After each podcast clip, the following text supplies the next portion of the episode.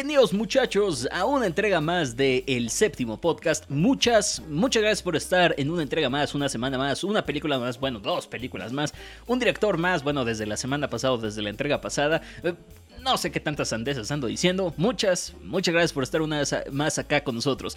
Yo soy Salim Kassab, esto es El Séptimo Podcast. Acá hablamos del cine desde la teoría del cine de autor. Y para hacer eso, me veo siempre acompañado de una persona que me ha acompañado durante tantas, tantas aventuras en los micrófonos. Él es el profe, él es Poncho Siveira, el amo, el señor de los rototoms, está del otro lado de pues mi pantalla de lo más verde, del Sate Bronx, ya no de la cabina. Poncho, ¿cómo estás el día de hoy? Pues triste porque hoy no soy el profe, para empezar, pero, pero ya llegaremos a eso. O sea, neta, neta sí estoy como de... Era mi único título, ¿sabes? Bueno, o sea, sí soy doctor como usted, pero no soy el doctor, insisto. Pero de todas formas estamos contentos de estar acá en el séptimo podcast. Gracias, doctor. Muy buen día, buena tarde, buena noche, donde quiera que nos estén escuchando. Gracias por estar con nosotros, como ya lo decía el doctor. Y pues espero que estén listos para dos peliculones del señor Ingmar Bergman, que es el mm, autor del que estamos hablando en este mes de marzo de 2021. Ah, hoy veremos, o analizaremos más bien, porque ya debieron haberlas visto, ¿verdad? Recuerden, hay spoilers y todo el rollo. El séptimo sello de Seven Seal y Winter Light, que tiene dos traducciones en español, que la neta mm, no, me, no se las vengo manejando, pero y no sé por qué son dos traducciones además, pero pues ya saben, ¿no? el cine sueco es, es curioso, I guess. Es curioso, exactamente. Como lo dijiste, dos peliculones, dos de mis favoritos. Séptimo sello la vi ahorita en la, en la semana, por supuesto, en preparación para este podcast. Y subió en mi top una posición. Ahorita la tengo como la sexta mejor película de Ingmar Bergman. Vaya, vaya. Oh, sí. Y Luz de Invierno la tengo ahorita como mi número dos. Oh, shit, oh, shit, ok. Uh, uh, uh, uh. Locura. Somos changos. Uh, uh, uh, uh. es correcto. Pues venga, Poncho, antes de, comenzar, dinos dónde nos encuentran, además de nuestras casas y nuestras redes sociales y demás. Ah, chale, este, así que chiste. eh, arroba Poncho Siveira con Save Chica en Twitter e Instagram y arroba Casab Salim también en Twitter e Instagram. Casab mm. Salim y Poncho Siveira. Así de mm. sencillo. Son nuestros nombres. El del doctor está al revés, pero pues es eso, básicamente. Justamente ahí es donde nos, nos, van a encontrar. También nos pueden escuchar en la plataforma que ustedes decían que en el Spotify, que en el Amazon Music, que en el iHeartRadio, que en el Apple Podcast. Ahí estamos en todas esas. Denle seguir para que no se pierdan ningún episodio porque como saben, cada mes analizamos un autor diferente. Ya en abril tendremos otro y en mayo otro y así. Entonces, si quieren estar al tiro con todo esto, pues síganos también y no se pierdan ninguna emisión del séptimo podcast. Aún no sabemos cuál es el de abril, pero pues bueno, Poncho ya nos lo revelará la próxima semana. ¿Lo haré? Y digo que no sabemos porque ni Poncho sabe, ¿eh? Es correcto, sí. De hecho, al rato les tengo una pregunta, pero pues a ver. Pues venga, que se arme.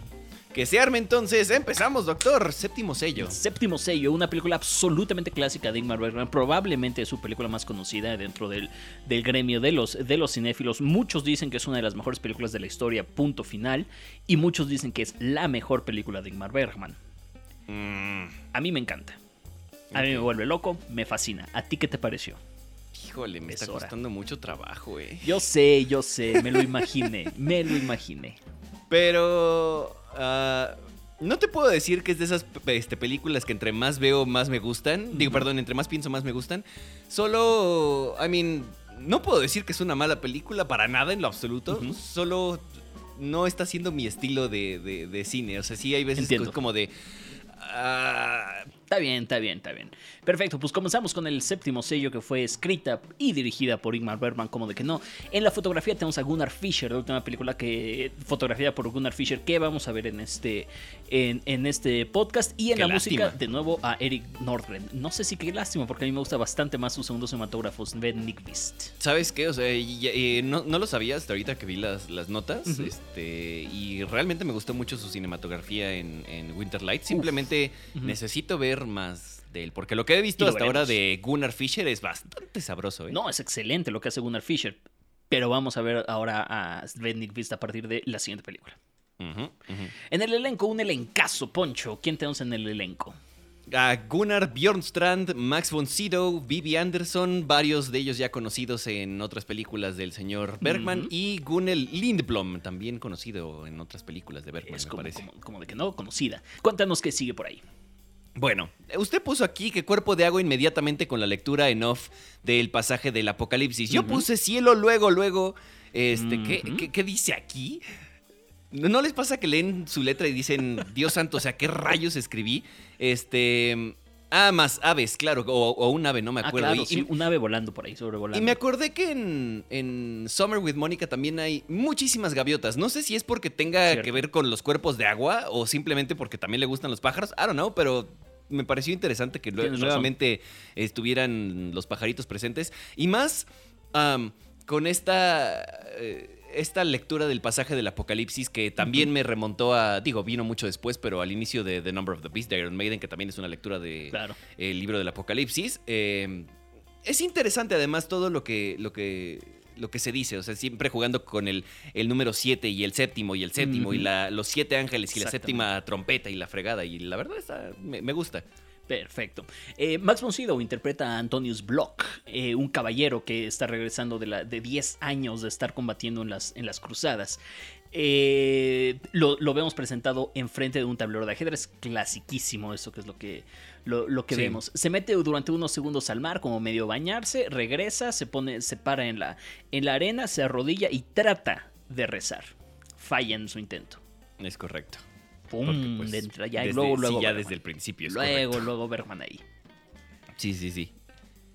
¿Qué? Ah, agua, luego, luego, ajá. Ah, este, es que estoy combinando mis notas con las del Ah, doctor. y justamente llegamos a esta parte en la que la muerte. eh, vemos a la muerte para empezar, que es una de las tomas más emblemáticas del cine. Y eh, creo que no me había caído el 20 hasta, hasta que lo, lo pusiste aquí. Pero, pero sí, en- creo que en algún momento todos hemos visto esa Sin duda. esa, esa toma, esa presentación de la muerte, tú no, obviamente no sabes si no lo has visto que es la muerte, obviamente. Eh, y básicamente hace un The Devil Went Down to Georgia, pero con ajedrez el, el- el señor Block, Sí. que le dice, sabes que la muerte es como, vengo por ti. Ay, no, espérate, a ver, te, te- te- juégate una partida de ajedrez. Bueno, está bien, si te gano, este, pues, pues me dejas vivir, ¿no? Y si no, pues, pues me llevas y a LB. Entonces sí, eh, desde el inicio tenemos ya este conflicto de la muerte y, Sí. y- y que- y pensando justamente en que igual, bueno, yo no sé, yo estaba como predeterminado a pensar que él iba a ganar por la relación que tenía con The Devil Went Down to Georgia, justamente, pero, pero pues al final eh, pues, es diferente, ¿no? Pues, pues, pues estás en una película de Bergman. Es correcto, sí. que, que aún así, o sea, lo que decía la otra vez del final esperanzador, como que sí te eh, sientes gacho al final de la película, es como no esperanzador en lo absoluto, pero a la vez este pequeñito halo de luz de, de sí, sí hay un chirris de esperanza, pero no tanta Claro. como debería. Pero no sé. Claro que sí. Y aquí en este, en el séptimo sello vamos a perder toda la esperanza de la humanidad y vamos a tener miedo a la muerte y pensar que ya nos vamos a morir todos y que la humanidad no vale nada. Y la humanidad ni nada relacionado Híjole. a ella, ni la divinidad vale un demonio. Híjole, Bergman de nuevo por ahí. Sí, sí, Eh, Pues sí, este, después de su primera, de su primer movimiento y de estar tantito jugando ahí con la, con la muerte ajedrez, se van, eh, siguen con su, con su camino. Este, Antonius Block y su escudero Jones, interpretado por Gunnar Bjornstrand. Y justamente Jones se baja de su caballo para preguntarle a una persona que está ahí sentada en una, en una piedra direcciones de cómo llegar al pueblo al que se están dirigiendo. Y resulta que esa persona está muerta. No solo muerto, no tiene ojos. No tiene ojos, es una calavera. De nuevo, la presencia de la muerte. Es correcto, y The Birds All Over Again, ¿no? Exactamente, sí. Exactamente. Y de hecho, hasta Antonio Block le, le pregunta. Eh, ¿Que no te dijo nada? No, de hecho fue muy elocuente. sí, sí, sí, eso me encantó. Sí, sí, sí, sí, fue como, ¿cuánto elocuencia? Ah, no, pues sí, sí, se fue bien elocuente, la neta, ¿para No, qué te digo que sí, no? sí, sí. Este, y después conocemos a estos, ¿qué es? Saltimbaquís, este, como, ju- Saltimbanquis. como juglares. y Como juglares, ajá, así como cirqueros de esa época, juglares, Ajá. me gusta la palabra juglares. Y, y uno de ellos tiene como esta visión de la Virgen María, este, ah, viendo, creo que iba con un chamaco, ¿no? Sí, sí, Y- es una Madonna con bambino, se le conocía en... Ah, claro. Sí, Por supuesto. en el arte durante el Renacimiento. Y, y el personaje de Vivi Anderson, que se llama, ¿cómo se llama? Mía. Ah, Mía, sí, gran, eso mero. Eh, le platica esta visión, este, que. pues, el- ¿Cómo se llama el cuate? Jonas. Hoff, ¿no? Hoff, sí, Joff, Joff. Que, él- que es Nils Popper. Popper. Me gusta ese apellido. Este. Él le platica a Vivi Anderson, bueno, a Mia, acerca de esta visión y pues, Mia no le cree, ¿no? Y de alguna manera. Y, y eso me gustó mucho desde el inicio, es como esta. ah, inocencia, como esta. este, no perder el. la onda de niño, por así decirlo, como siempre estar abierto a cosas diferentes, a cosas nuevas, a cosas diferentes, no sé. Siento que eso es parte del espíritu de un artista y esto ya reflexionándolo yo por mi cuenta. Si el, si el artista pierde esta parte, inf- no infantil, inocente, Sí. deja de hacer arte real. Maybe. O sea, puede seguir creando cosas, por supuesto, pero algo que sea auténtico y que sea. eh, que refleje realmente su visión del mundo o lo que sea, es un poco más difícil. Entonces me gustó mucho esa parte de, de cómo trata al- a, a Hoff y a los Claro. artistas en general. Y de hecho, hay comentarios acerca del arte también más adelante frente a otras eh, instituciones o a otras ideologías. Uh, sí. que también me, me fue como, claro, es cierto y, y es triste, pero bueno, ya llegaremos a eso. Por lo pronto, eso también me agradó mucho.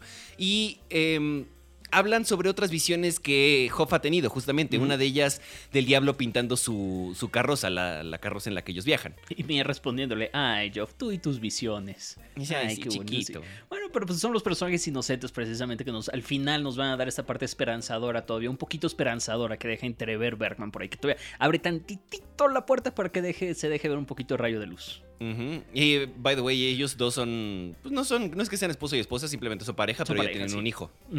Una pareja romántica, justamente. De nuevo, Ujú. Bergman ahí.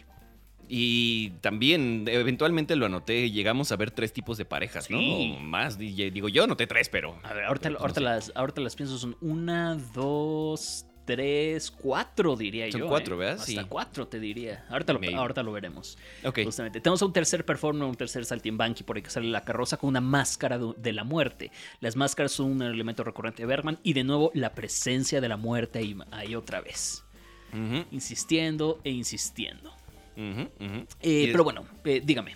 No, que después llegan al- a, la iglesia, ¿no? Pero no ellos, perdón, los dos, este, guerreros, I guess, no sé, los dos escuderos. Y ahí están en una iglesia pintando la danza de la muerte. Y pues, de nuevo, recordando un poco lo que vimos en... ¿Cuál fue? Me hago muchas bolas con los nombres de estas películas todavía. En Fr- Frases Silvestres. Frestas Silvestres, gracias, acerca del tema de la, de la muerte, de que todos vamos a morir eventualmente, ¿no? Exactamente. Eh, y en esa misma.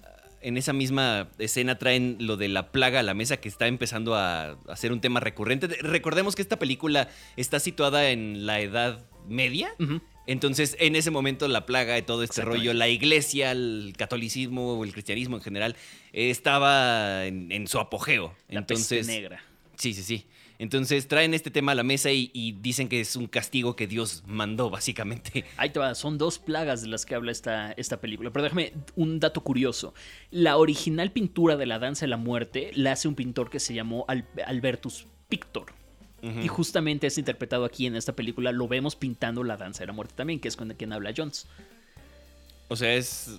Eh, No es el pintor de verdad, Ah, solamente es una así de- o sea, interpretación del pintor. Una interpretación. Del, del pintor, justamente. Pero pues Bergman ahí, un estudioso de la, de- Del arte. arte. y demás, una, una Sí, vez sí. más. Eh, la película propone justamente dos este, plagas.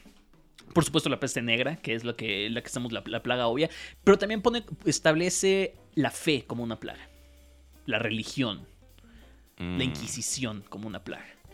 Mm, ok, ok, ok, ya. Y Mm. es que sí, como. No me cuadraba del 100 que fuera como. En general, la religión, maybe. Pero la- las instituciones. Sí. Maybe eso sí, sí lo deja bastante La claro. iglesia, sí. Sí, o sea, en general, sí. Cuéntanos que sí. Justo hablando de iglesia, Antonius Block entra a la iglesia y, y ve a un Cristo desfigurado. Y cuando lo contempla, algo. Es tan buena su actuación y, y- y la forma en la que se transforma que, que vemos que realmente tiene una crisis de fe, cómo está dudando de todo lo que, lo que, lo que están haciendo, lo que es, lo- todo lo que es y lo que lo rodea, por así decirlo. Claro. Y pues obviamente la, la fe sobre, sobre todo. Y dice, eh, mi vacío es un espejo que refleja mi propio dolor. Es una de las cosas que no, no manches. ¡Auch! Para cortarnos las venas con galletas de animalitos, te digo. Re- Remojada en lechita. Remojada en leche. y saquen la lechuga porque las galletas de animalito no van a ser suficientes. No ¿eh? van a ser suficientes. Y espérate que llegamos a luz de invierno. No, no, no, no, no. Justamente Antonio Block empieza a hablar con el que él cree que es el padre de la iglesia y empieza a confesarse. Confiesa, confiesa que quiere morir, pero que primero quiere saber, quiere conocimiento. Quiere respuestas. Exactamente, quiere respuestas, quiere saber por qué Dios está en silencio. Está desesperadamente buscando conocimiento. Si Dios existe, pero la muerte, que ahora nos enteramos que es, que ahorita nos enteraremos que es la muerte la que le está hablando y que no es un, un monje, le responde que Dios sigue en silencio. No importa cuántas veces, Dios sigue en silencio. Y Albertus Block le dice, creamos un ídolo de nuestros miedos y lo llamamos Dios. Esa, esa lo tuve que anotar igual porque sí es como de... Oh, Uh, uh, shit. uh, Uy, Bergman. Sí, no, no, no. O sea, sí chécate tu religión, brother. Pero ahí, ahí va la parte jocosa que creo que es de la que te reíste hace ratito. Este... No sé.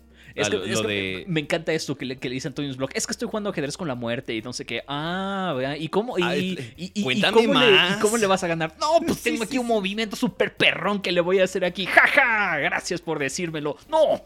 Sí, no se vale. no, me sí. encanta, me encanta. Sí, en general es, es que después de todo el, el- la tensión o el drama o lo que seas, eh, te sacan, te salen con eso y es como, ok, va, va, va, está bien, lo, lo tomo solamente porque ya me destrozaste en, en un momento. Y, y, ah, by the way, eh, obviamente cuando llegan a la iglesia hay campanas, otro- otro elemento Ah, claro. recurrente. Em, para empezar, siento que todo ese monólogo, bueno, no es que no es un monólogo como tal, es esa conversación que tienen la muerte y Antonius Block.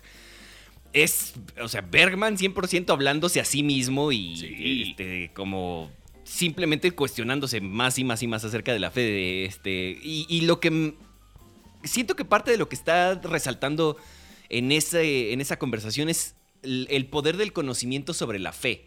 Sí, claro. Justamente, porque, I mean, lo que decías, ¿no? De, de- él quiere conocimiento antes de morirse, o sea, le, le importa más algo que va a obtener en, este mundo y quién sabe si le sirva para su siguiente vida o después de que muera, pues, a, a justo, a pensar en algo más allá de, de- de lo que tenemos aquí al alcance, ¿no? I mean, es, es, es interesante pensar en, en, en la situación en la que se enfrenta este vato, de querer, no sé, no sé, como vivir el hoy y no pensar en el mañana, no sé. Si nos, si nos clavamos un poquito más en, una, en conversaciones que hemos tenido tú y yo, justamente, él ya no le ve uso a la fe. Porque la fe necesariamente se contrapone al conocimiento. Una vez que tienes conocimiento, no necesitas fe para creer en algo. Es correcto. Y justamente es lo que él quiere. Él quiere conocimiento, él ya no quiere fe. Ujú, ujú. Uf. Sí, está, está, está fuerte. Híjole, y justamente cuando salen de la iglesia después de esta parte tan profunda, tan reflectiva, incluso hasta templada, salen e inmediatamente afuera de la iglesia hay tortura y hay sufrimiento de la Inquisición hacia otras personas. Y la Dios plaga está- afectando. Exactamente, Dios está permitiendo. Todavía después de que nos estamos cuestionando dónde está Dios, por qué Dios está en silencio, salimos y vemos sufrimiento que Dios está permitiendo. Está más, más calladito, no se puede. Más calladito no se puede. Dios mío. Y justamente le pregunta a esta chica que está encadenada, eh, de alguna manera sabe que está cerca de la muerte, este, y le dice que si ha visto al diablo alguna vez. Bueno, le pregunta que si ha visto al diablo alguna vez. Y un cura que está por ahí le responde que ella es la responsable de que la plaga haya llegado pues a ese lugar. Exactamente. ¿Cuál plaga, Dow? Eh, nada más dice la plaga, ¿no? Exactamente. ¿Pero a cuál, a cuál se está refiriendo Bergman? Mm, ok. No lo sé, no lo sé. No, yo tampoco.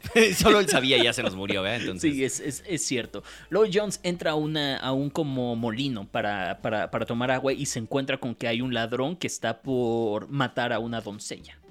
Y el ladrón le dice, no trates de gritar, ni Dios ni el hombre te puede escuchar. Fuck. Bergman! Sí, sí está bien fuerte. ¡Vámonos! De esa no la noté, pero sí me acuerdo perfecto el que también la pensé y fue como de fuck, man. Cuéntanos qué sigue.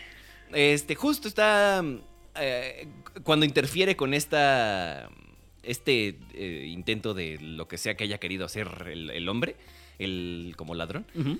Eh, Block le dice, perdón, este Jones le dice que él y Block se fueron 10 años a una cruzada. Ahorita tengo una pregunta. Y se sienten traicionados porque pues, realmente ellos no querían ir tal cual, porque usaron Claro. el nombre de Dios para llevarlos a una guerra. Y la, la- la cuestión aquí es si realmente en esa parte o gracias a eso es que comienzan sus crisis de fe. Yo creo que sí. Yo también creo que, o sea, vamos, si antes no habían tenido ni un rollo y es hasta este momento de la guerra santa, de la guerra en nombre de Dios que, lo, este, que les brinca esto, pues debe ser por eso. Ahora, digo, evidente, no sé, no sé con qué nombre lo hayan usado en aquellos años, ¿verdad? Cuando decía así, no, no es como de, ay, voy a participar en las cruzadas. Pero es que te juro que sí, lo primero que se me vino a la mente es este meme de, de Star Wars de, oye, ¿en qué año estamos? Es 19 BBY. ¿Y qué significa BBY? Eh, antes de la batalla de Yavin. ¿Y qué es eso? No tengo idea, güey. Siento que te juro que es eso. O sea, decir, vámonos de cruzadas, güey. ¿Qué son las cruzadas? No sé, pero vámonos. Pero. Sí, sí, sí. I mean, debe tener algún. ah, algún rollo que esté más allá de mi conocimiento en este momento. Solo lo quería traer porque me pareció chistoso. Anyway. em, Jones le dice a Gunnel Lindblom, bueno, el No personaje. de- recuerdo el personaje, pero sí. este, tiene un nombre también medio am, normal. No, no es cierto, no tiene. Nada más aparece aquí en. Wikipedia como Mute Girl. Ah, bueno. Entonces, pues, sí. La muda. La muda, sí. Que de nuevo, Eh, silencio. Silencio, es correcto. Eh, él le dice a ella que la pudo haber eh, violado y todo, pero ya se cansó de esa vida, ¿no? Este, él tal- sí, no, pero es que además, yo noté esto también. Este, soy un caballero de actos nobles o solo hago actos nobles y procede a, a besarla y a decirle que la pudo haber violado. O sea, güey, ¿cuánto acto noble, eh? No, hombre, No, imagínate hombre. si fueras un desque- descarrilado, descarriado asqueroso, no manches. Híjole. Este. Y él le dice que literalmente le debe su vida porque la salvó, ¿no? Y, y, este, no estamos ya en mes de Fincher, pero pues masculinidad tóxica, ¿no? Pues sí, sí, sí. No, y Bergman tiene un poquito de esto también, ¿eh? Ok, Sí, interesante. sí, sí. Ok, ¿qué más, doctor? Luego cortamos a un performance de los saltimbanquis que conocimos al principio de Vivi Anderson y demás. Un performance, este. pues, triste, ¿no? Pobretón. Es austero. Este, austero, por, decir, por, por no decir terrible. Feísimo. Ay, a mí no me pareció feísimo. Ya, no sé. ok, ok. O sea, I, I get it, pero. yo- pues sí, ok. A mí, a mí me encanta esta, es- esta escena porque tenemos esta picardía eh, medieval. Sí. Eh, pero que se ve, sí, muy bien, muy bien lograda, pero que se ve interrumpida por, por los cánticos de la Inquisición que llegan a interrumpir la, la picardía medieval. Y lo hace de una manera aplastante, aplastante de verdad. Sí. O sí, sea, sí, sí, tal, tal cual lo que puse aquí es la religión tiene más presupuesto, básicamente. O sea, Pues trae una producción estilo Ramstein, la, la- la- esta onda, y, y digo, no por demeritar, obviamente, pero y estos cuates traen una producción de banda que no lleva ni su primer disco. O sea, Claro, no, no, ya no, saben. to- to- totalmente. Pero es un comentario de Bergman de cómo la Inquisición llegó a aplastar y a imponerse en la, en la Edad Media. Y siento La también colonización, dígalo. Es muy cierto, pero siento que también hay otros dos, hay otras dos cosas aquí. La primera, eh, porque todo el mundo, no hay una sola persona que se, que se queda de pie, excepto Mm. ellos, los, los juglares, ¿no? Sí. Los salt- saltimbanquis. Am, siento que eso por un lado también es como el, el- no sé si el miedo o lo ciego que puede estar las personas simplemente se entregan a, a eso, por un lado. Porque además es como de, est- estoy bien entretenido con el espectáculo, ¿no? Este, la gente al menos estaba ahí, no se había ido. Solo uno le había lanzado un tomate ya. Este, pero se me fue el avión, Dios santo. Pero durísimo. ¡Ah! Anyway. Es- es- Estabas hablando de cómo, de cómo se arrodillan todos ante la Inquisición. Ah, ok, sí, sí, sí. y Este, estaban entretenidos y de pronto así llega esta, esta onda y es como, ah, sí, todos nos agachamos, todos nos este, arrodillamos, ¿no? I mean, realmente, ¿qué tanto pensamiento le echan a eso, no? O qué tanto es la. ah, el, el apantallarte por esta producción, ¿no? Totalmente. Lo que sea. Y por otro lado, esta cuestión de la religión contra el arte. O sea, en Uh, ese sí. momento.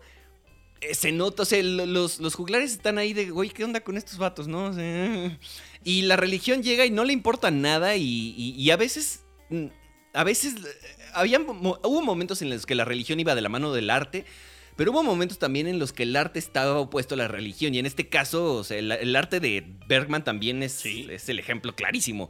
Entonces, a veces también maybe es la censura de la así de no me importa nada, te voy a voy a hacer que te calles y, y lo que sea, este Sí. no sé, siento que est- esta parte de religión contra arte está bien presente en esa escena y, no sé, me resultó muy poderoso también. Es una de mis escenas favoritas de todo Bergman. Me encanta esa escena. El cambio de tono aplastante Sí. me, me fascina, me fascina.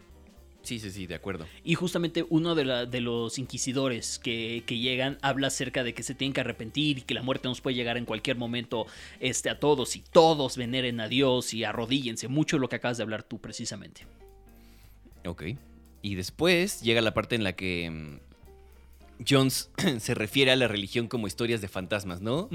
Que el- era como el comentario de Santa Claus en, en Fresas Tal cual. Silvestres. Tal cual, Es- tal cual. Lo mismo pero diferente. Ahora, historias de fantasmas, Santa Claus, eh, le falta el coco y pie grande o algo así. O sea, mm, vamos, personajes no faltan, pero... Si Antonius Block se está todavía cuestionando, interrogando, queriendo conocer, Jones ya es un cínico que dice Dios no existe. Y ni Dios ni el hombre te van a escuchar. Exactamente. Se me quedó bien grabadito, ¿eh? No, sí, Sí, está cómo bien no, fuerte. cómo no. Eh, ahora brincamos a esta parte de la. a esta escena de la taberna, donde hablan sobre la preocupación que tienen acerca del el- el día del juicio final y. eh, hablan de cómo la plaga se está expandiendo por todo el continente, lo que ya decíamos de cuál, de la, cuál plaga, ¿no? La, la Inquisición, la iglesia, bueno, las instituciones religiosas o la enfermedad. Sí.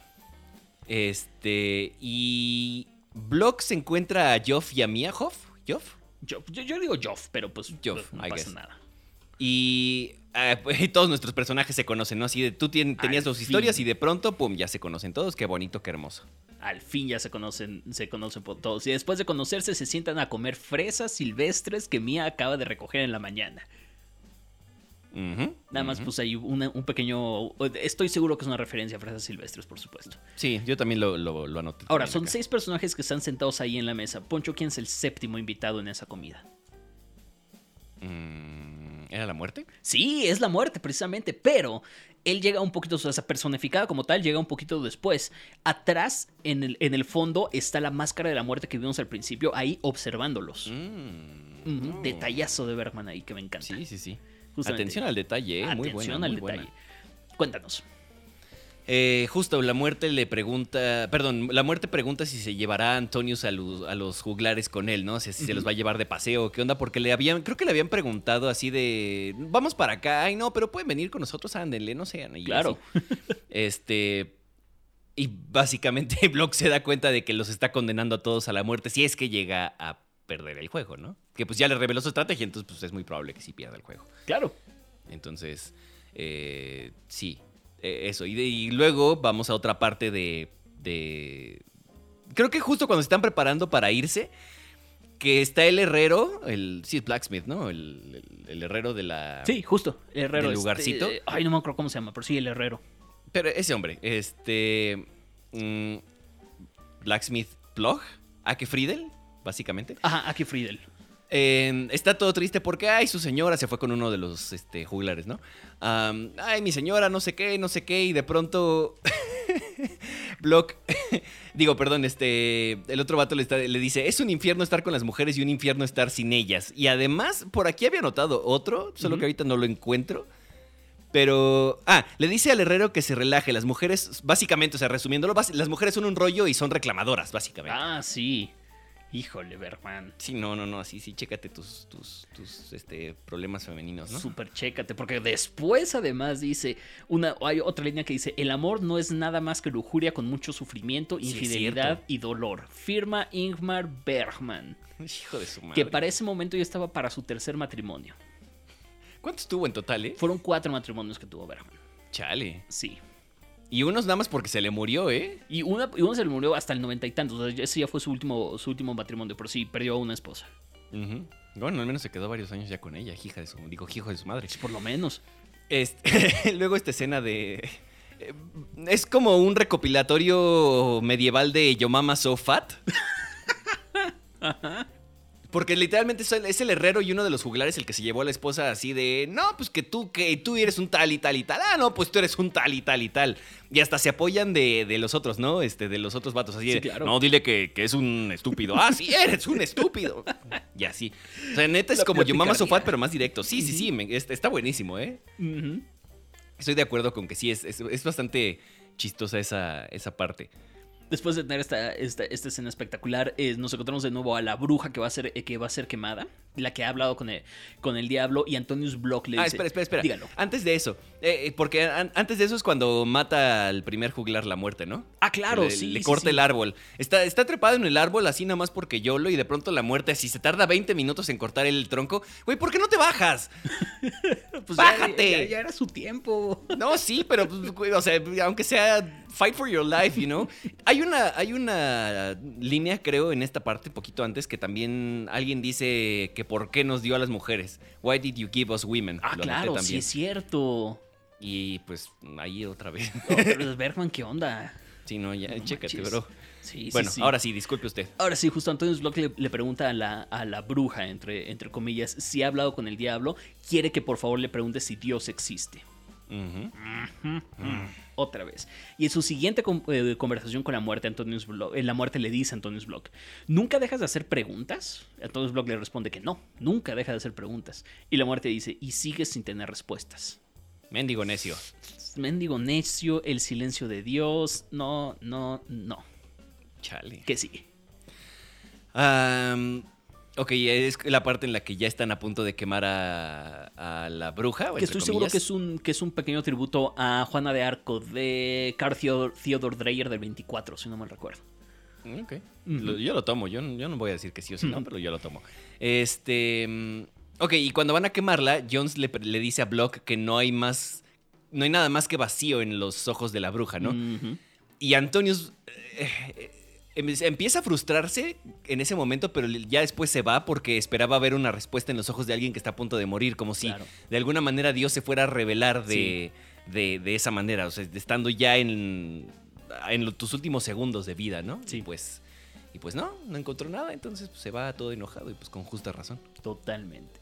Después vemos como el ladrón, que es el que trató de matar al a la muda, eh, llega moribundo ya con la plaga a punto de morirse, como, como si tuviera COVID, y dice, oye, necesito agua, y nadie le quiere dar agua, y nadie lo trata con respeto Solo ni la con muda. dignidad. Exacto, solo la muda trata de darle agua precisamente a quien iba a agreder.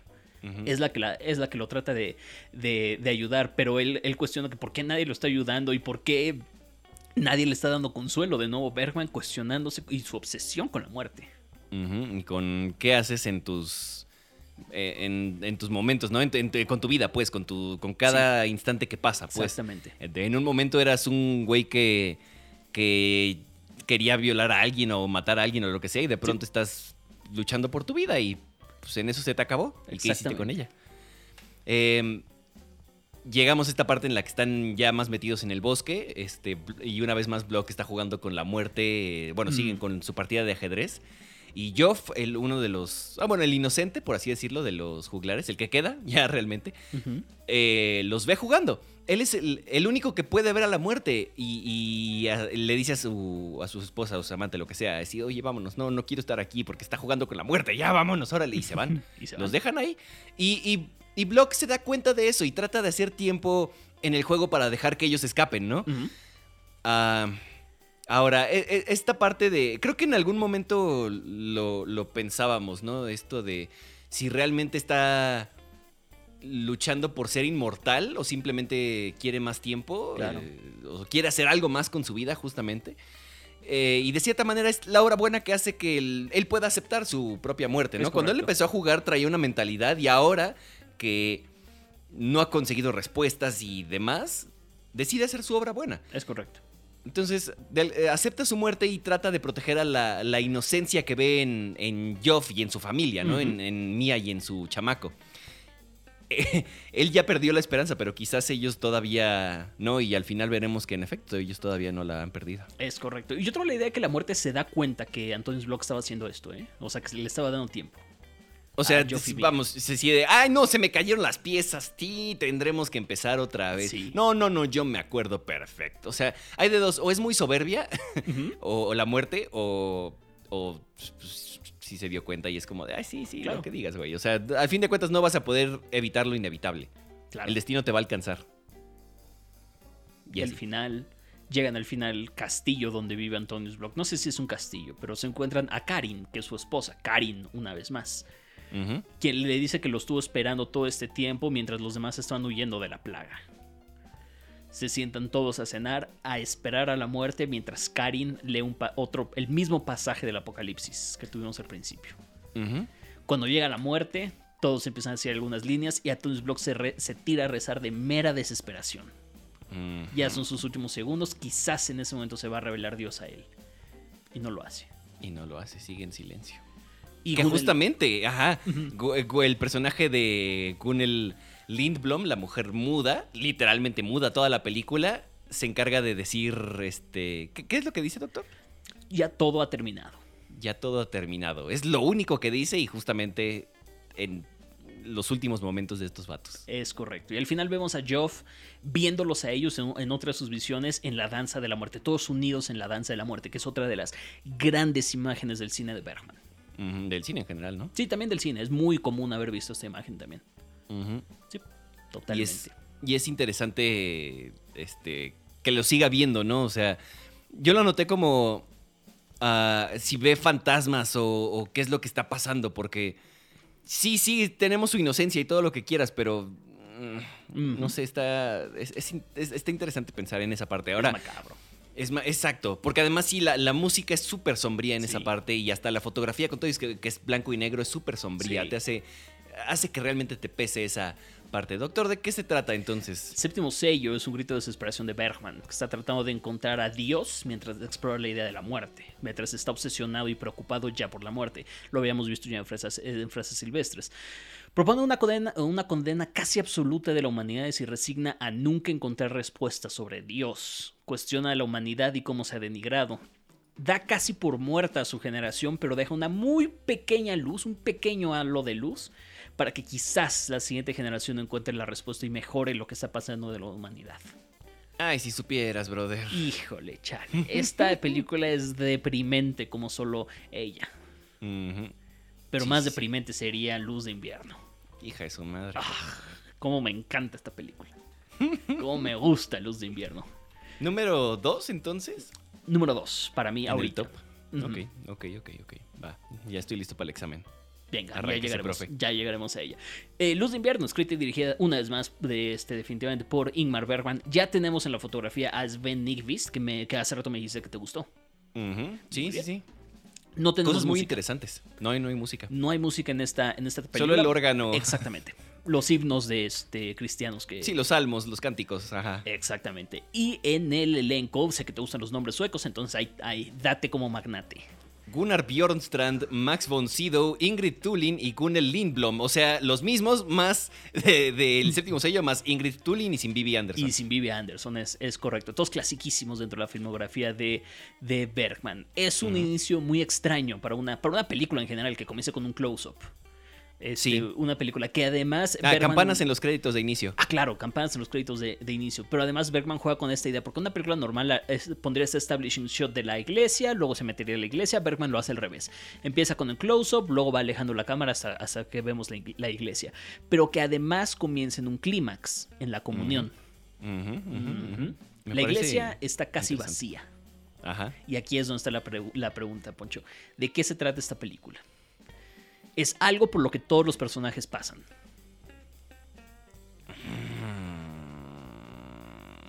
Son tres palabras. ya súper, este, así, profe, ¿cuántas sílabas? Este, ¿con qué letra empieza? Vamos a jugar ahorcado, no chinga, este, son tres palabras, el silencio de Dios, again. Puede, o sea, es, es una gran opción, pero creo que hay una, hay otra opción que la que lo define un poquito más.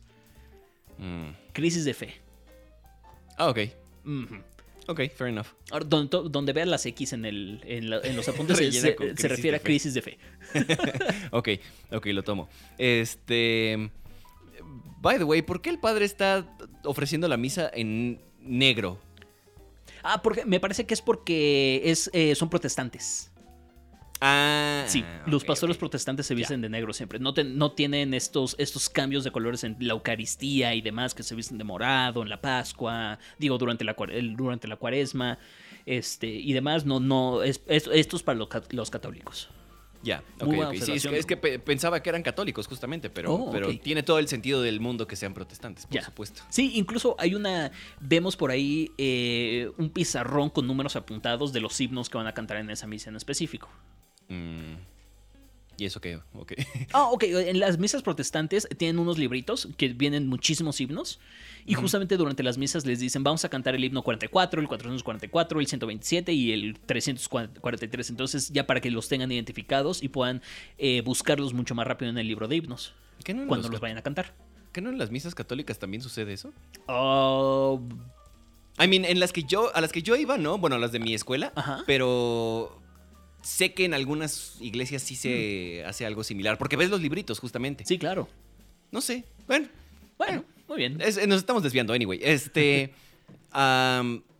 Ok, justamente en esta parte de la comunión, me, des- parte de lo que me gusta de la, de la cinematografía es que- y de la actuación y de la dirección es que cada uno de ellos reacciona de una manera bien diferente a, a- a cuando les dan la comunión. Es muy repetitiva esa parte desde cierto punto, porque obviamente las tomas del, del padre diciendo este, el cuerpo de Cristo, lo que sea, es muy repetitivo, pero la, la diferencia está en las reacciones que tiene cada una de las personas y cómo los pequeños gestos, Sí. incluso, o sea, que agarran la copa, que es como que tienen esta, sí, sí, sí, ya dámelo, dámelo, o como de, "Ah, bueno, pues ya que no, o como, ah, sí, este, estuvo bueno el banquete, creo que alguien lo dice por ahí, ah, sí, estuvo bueno el banquete, este, algo así. Sí.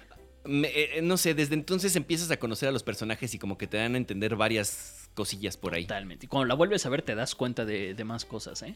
Mm, ok. Por ahí, en una de las paredes de la iglesia, vemos pintada a una muerte con un tablero de ajedrez en e- en el brazo, liderando una caravana de muertos. Vaya, vaya. Detallazo. Sí, sí, sí, sí, sí, 10 de 10. Detallazo. Muy bien. Eh, ahora, esta parte del tazón lleno de obleas, este... que aunque todos comulguen y ah, incluso si metieran a 10 personas más van a sobrar muchas. Sí, porque la iglesia está vacía.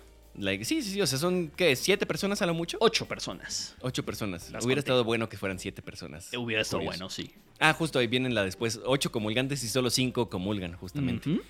Crisis de fe. ¿No? Lo que Sí, usted decía. Exactamente. Ok. ¿Qué más, doctor?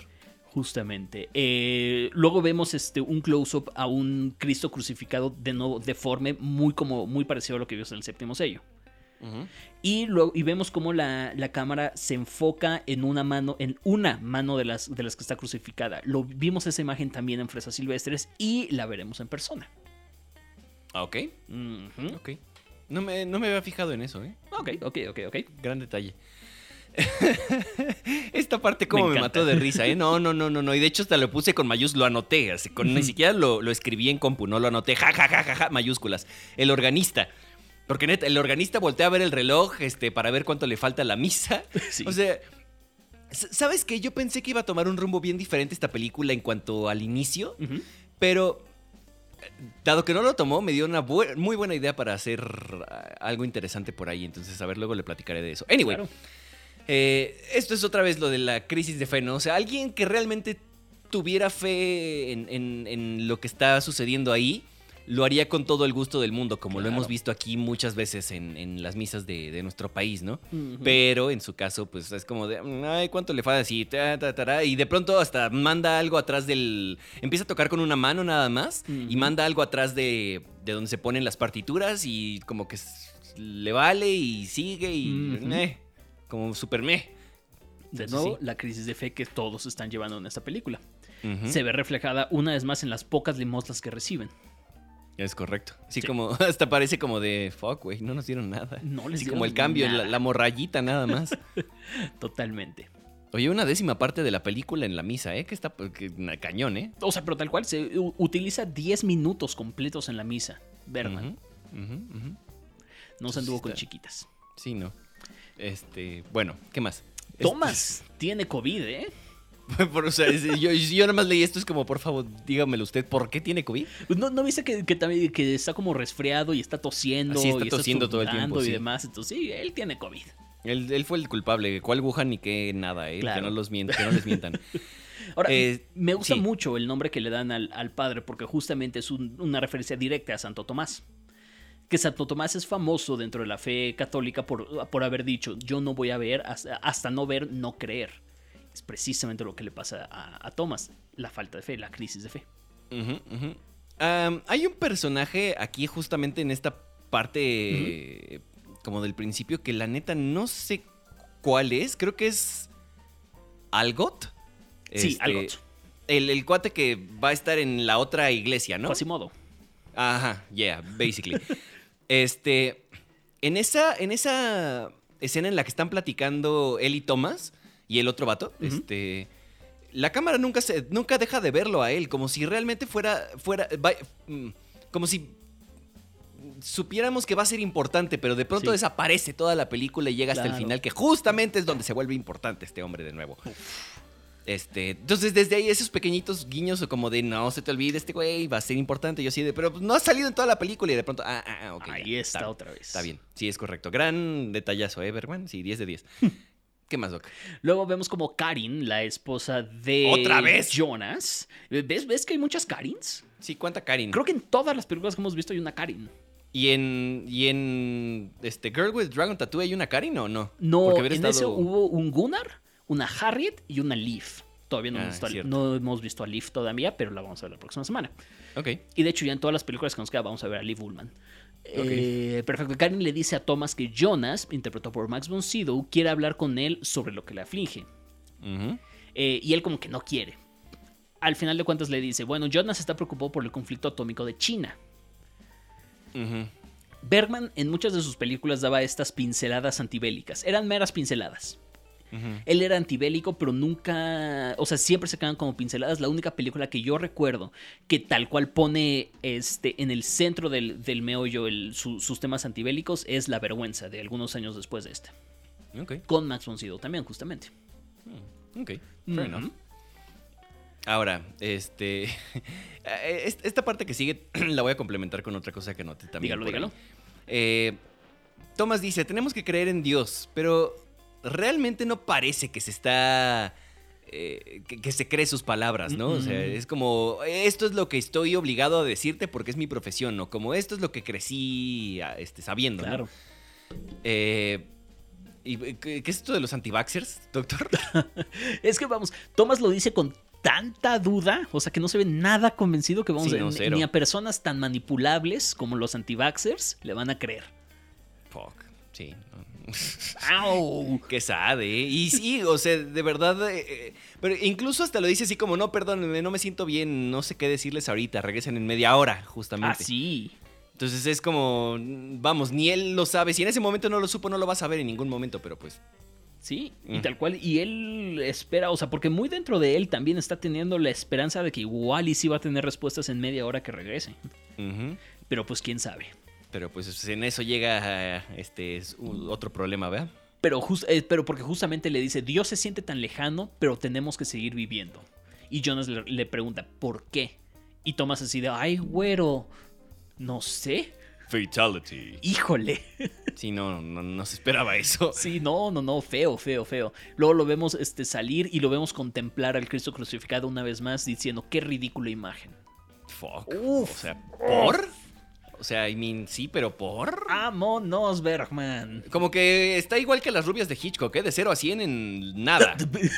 pero tal Nada más que de 0 a 100 en el, este, fuck God, güey. O sea, Sí, pero tal cual. sí, no, este, este está, está fuerte. Bueno, justo llego, eh, perdón, llega Marta y Thomas le dice que le está molestando el silencio de Dios. Es cuando empiezan así de, ay, no, es que, este, como que nota- notas que hay algo raro entre ellos. Ahora, creo que para este momento ya sabíamos que, que Thomas eh, era un hombre casado, o al menos mm, que está casado. Es que está rarísimo porque ves el anillo en su dedo y entonces yo lo que pensé es como, pero es, es un Detallazo. padre. Detallazo ese poncho. Sí, es, es rarísimo. Entonces Sí. es como de, pero por, o sea, y te, quedas rascando la cabeza, ¿no? Y de Los pronto ves a pastores esta mujer. protestantes se pueden casar.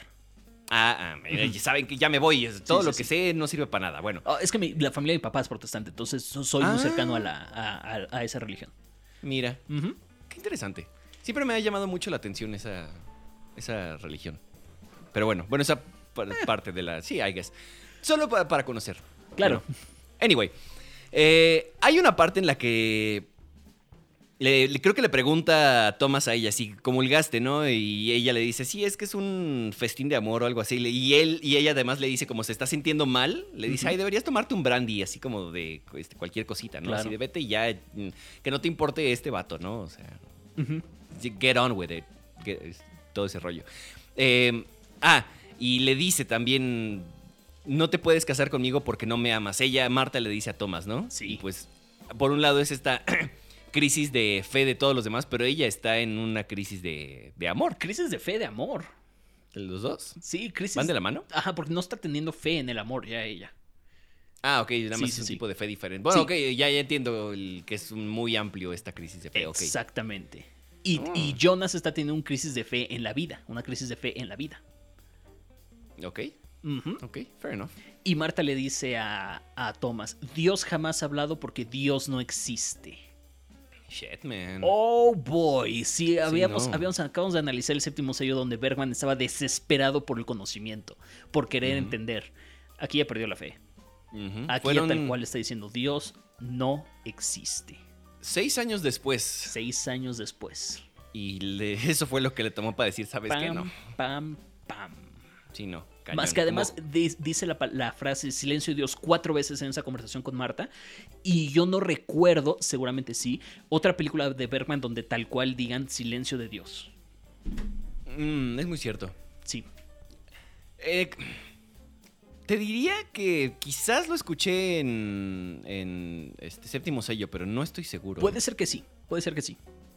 Pero, I mean, sí, como tantas veces como en esta, estoy seguro que no, definitivamente. Al menos las de las que yo he visto. Claro. Eh, Marta se va y Thomas decide, es que platican de una carta, ¿no? Y tú dices, ah, pues qué carta, ¿no? Así de, infórmenme, si no, ¿para qué estoy aquí? y justamente la siguiente escena es Thomas leyendo la carta de Marta. Eh, ah, pero en el, bueno, en el escritorio o en algún lugar también tiene unas fotos de su esposa muerta. Eh, según esto, doctor, esto es un elemento narrativo recurrente en Bergman. Lo de la carta, lo de leer la carta y que una, o sea, la persona que escribió la carta hable directamente a la cámara leyendo la carta, como si estuviera leyendo la carta, esto es un elemento recurrente eh, narrativo de Bergman. Me parece muy, un elemento muy interesante. El problema es que después de un rato, porque sí son como 7, 8 minutos Sí. de, de leer la carta cortados, pero bueno, con un interludio por ahí. Sí, Pero sí es un poco pesado de ver es pesado, sí. de un rato. Sí, sí, sí, sí, sí. Pero es un gran elemento. Sí, lo, lo pensé como incluso para adaptarlo a otras cosas y me pareció. Me encanta cómo lo usa, bueno. Sí, sí, sí, totalmente. Eh, y Marta en esa. Bueno, supongo que en esa carta cuestiona si Thomas cree en el poder de la oración y si ya había rezado por ella. Porque ella tenía un. eh, como salpullido. o- es Sí, que no sé una qué cosa es, por el estilo. Es algo, una- un problema en la piel que realmente cu- cuando ves la escena así es como, oh shit, sí está Sí, medio, sí. medio gacho. Interesante, Bergman rara vez diagnostica a sus pacientes. Mm, ok. ¿Y en esta ocasión sí lo, lo- lo creyó necesario? No lo hizo tampoco. Pero... Ah, ok, sí, ah, ok. Nada más mostró el síntoma y ya. Exactamente, Bueno, si muestra el del síntoma, te dice, o sea, te muestra el paciente y todo, pero no te dice tiene tal cosa. Fair enough, Ujú. ok. Igual que la plaga. Tiene la plaga nada más. Justamente. Ok, interesante. Eh, entonces, ella tenía todo este rollo y, y cuestiona, eh, Marta cuestiona realmente si Thomas cree en el poder de la oración y, y si, porque si había rezado en ella, ¿no? Así de, oye, ya receta por mí, no. ¿Tomás es ruso? Entonces, desde ahí está como este, "Eh, no sé qué onda con mi fe y no sé si Claro. esto sirva, ¿para qué lo hago si no sirve, básicamente? Y Marta le dice, yo nunca creí en tu fe.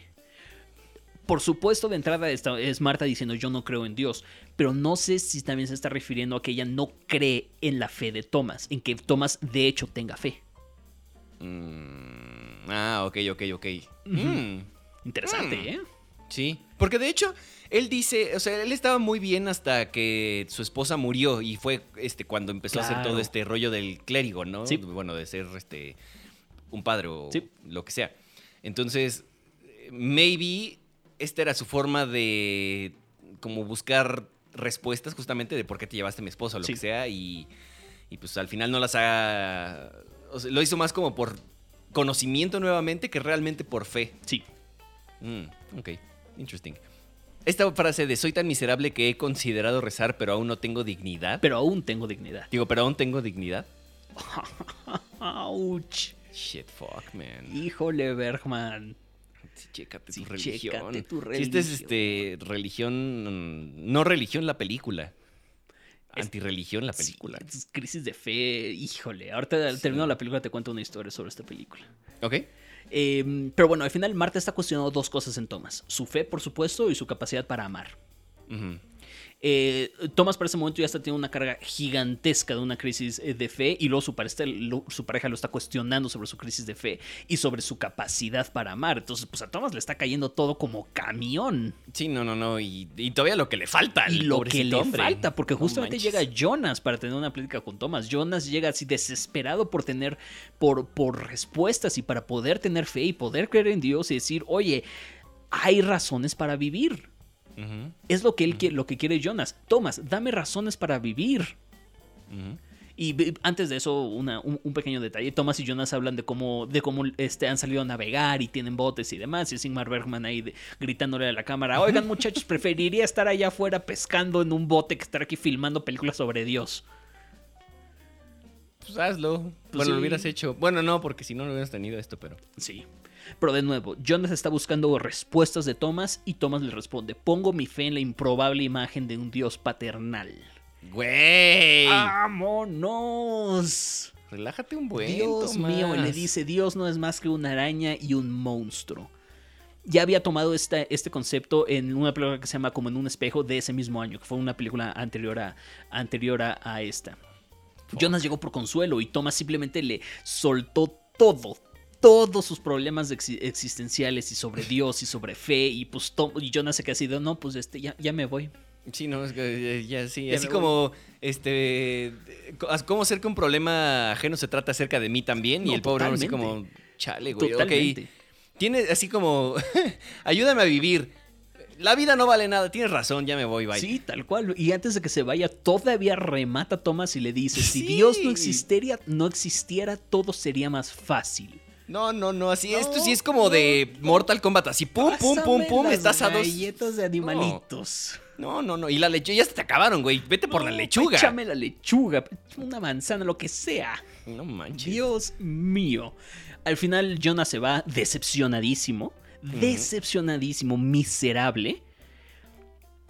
Y Thomas dice al aire, Dios mío, ¿por qué me has abandonado? Que conecta, por supuesto, con las penúltimas palabras que dijo Jesús en la cruz, según, según sabemos. Sí, según las escrituras. Y ahora sale hacia la iglesia, o sea, vamos a donde se toma la, la misa y dice, soy libre. Ahora, al fin soy libre. ¿Y será que sí? Thomas aceptando que al fin ya no cree en Dios y se está saliendo de las cadenas que le puso la religión ¿Eso crees?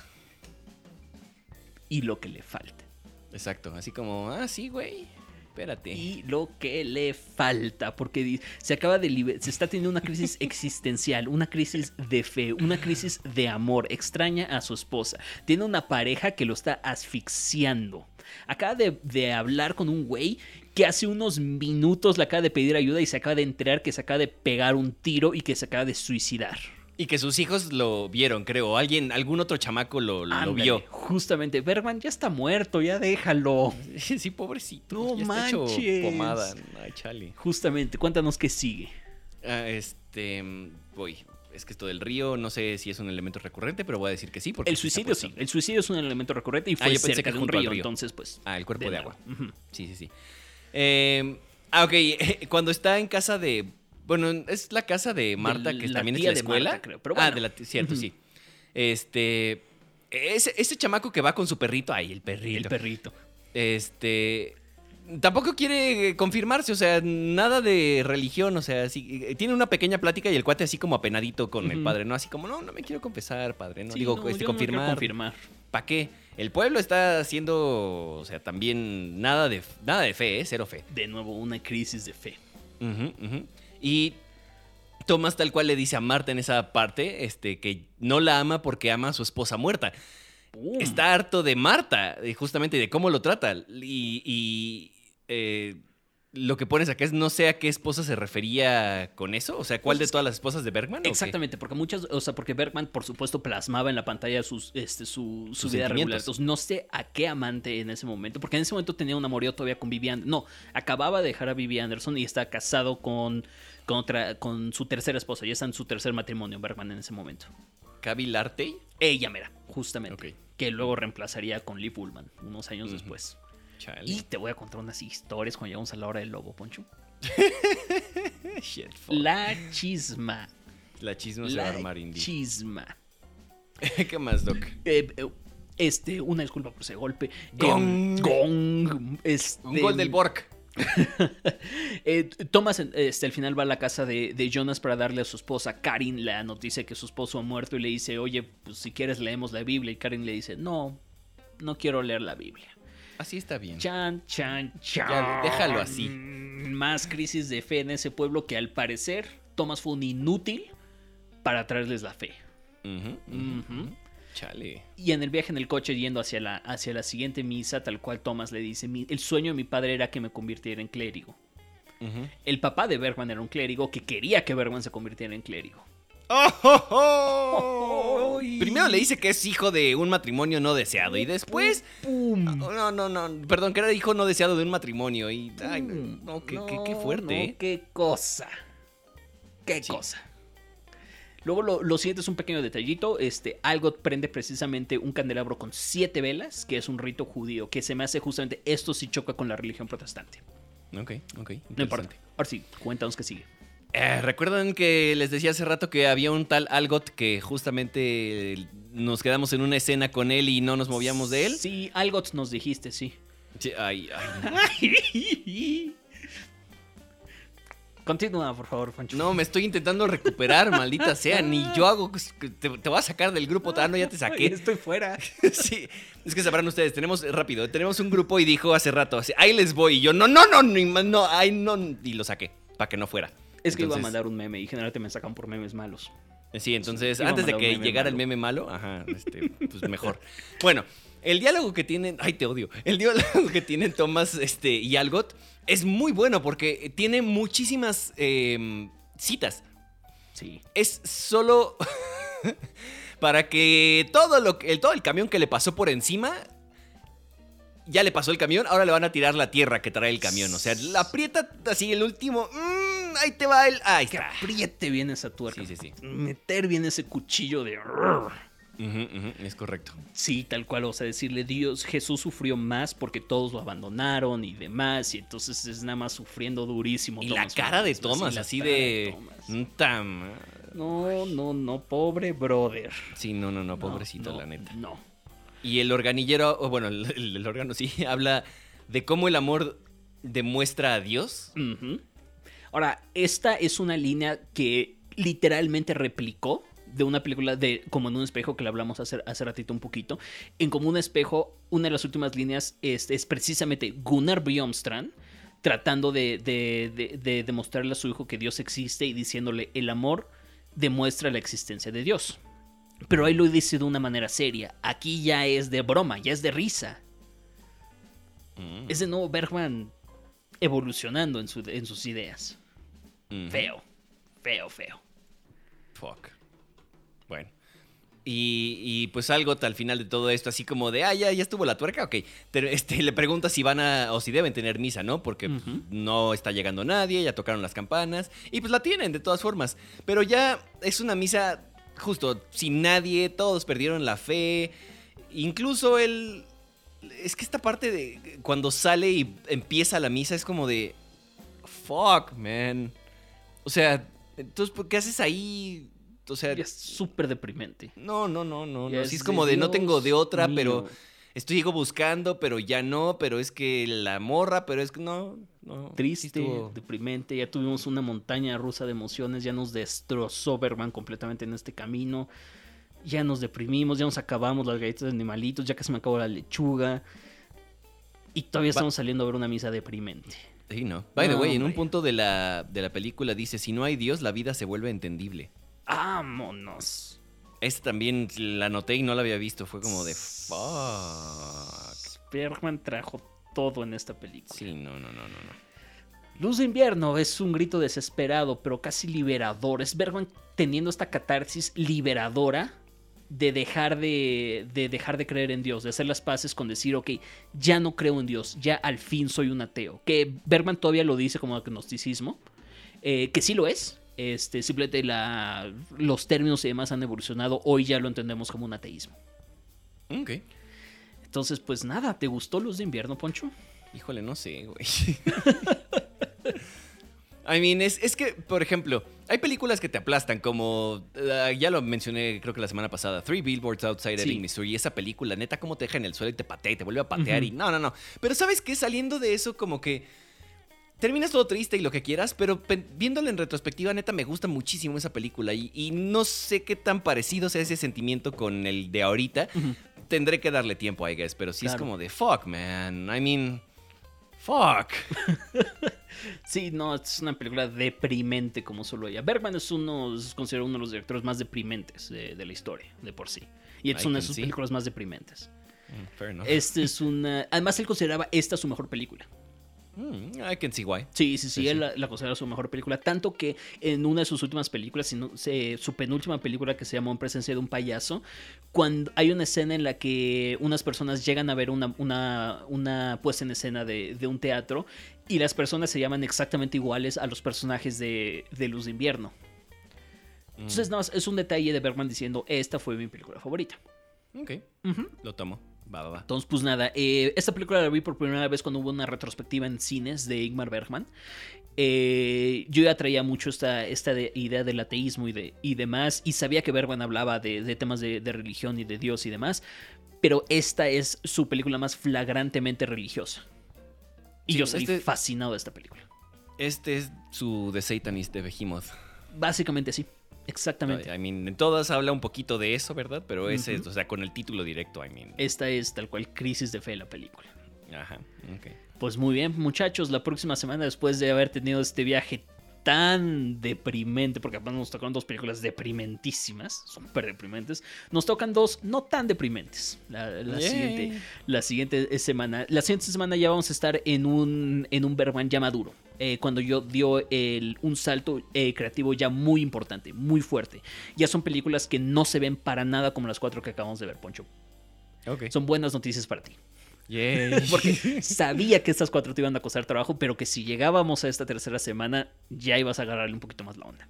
si llegábamos, o sea, ¿cómo no íbamos a llegar? ¿Así me ibas no a sé. despedir? No, pero, pe- o ¡Oh, sea, pero- te juro que, que tenía, esta, tenía este miedo de que me dijeras, no, aviéntatelo tú solo, no puedo con esto. No, I mean. No, Lo agradezco mucho, lo agradezco muchísimo. No, I mean, La próxima semana vamos a ver, Poncho, léelo tal cual está en el guion. Yo no lo voy a decir, dilo tú. Yo ya dije mis, mis sandeces de hoy. Está bien, va, lo vamos a subir como, como episodio explícito entonces. La próxima semana vamos a ver Persona, hijos de su reputísima madre y la hora del chingado lobo, pinche obra maestra a la verga. Ay, el doctor es una cosa sensacional. eh. Es, es un personajazo. Persona Ay. y la hora del lobo son dos de mis películas favoritas. Persona es mi película favorita, punto. Punto. Ok. Y La hora del lobo se compite con Luz de invierno y con otra más por el segundo lugar. Vámonos, doctor. Pues muy bien, Poncho, muchísimas gracias por una semana más acá en el séptimo podcast. Gracias a usted, Doc. Ya lo saben, arroba Poncho Siveira en Twitter e Instagram con Seibe Chica. Y arroba Casab Salim también en Twitter e Instagram. Gracias, buen día, buena tarde, buena noche, donde quiera y cuando quiera que nos estén escuchando. Y hasta la próxima. Gracias, nos vemos la próxima semana para ver Persona y la hora del lobo. Yo soy Selim Casabe, el profe Poncho Rivera me acompañó y pues nos escuchamos la próxima semana, próxima entrega o dentro de unos segundos que le pongan el siguiente capítulo. Muchas, muchas gracias.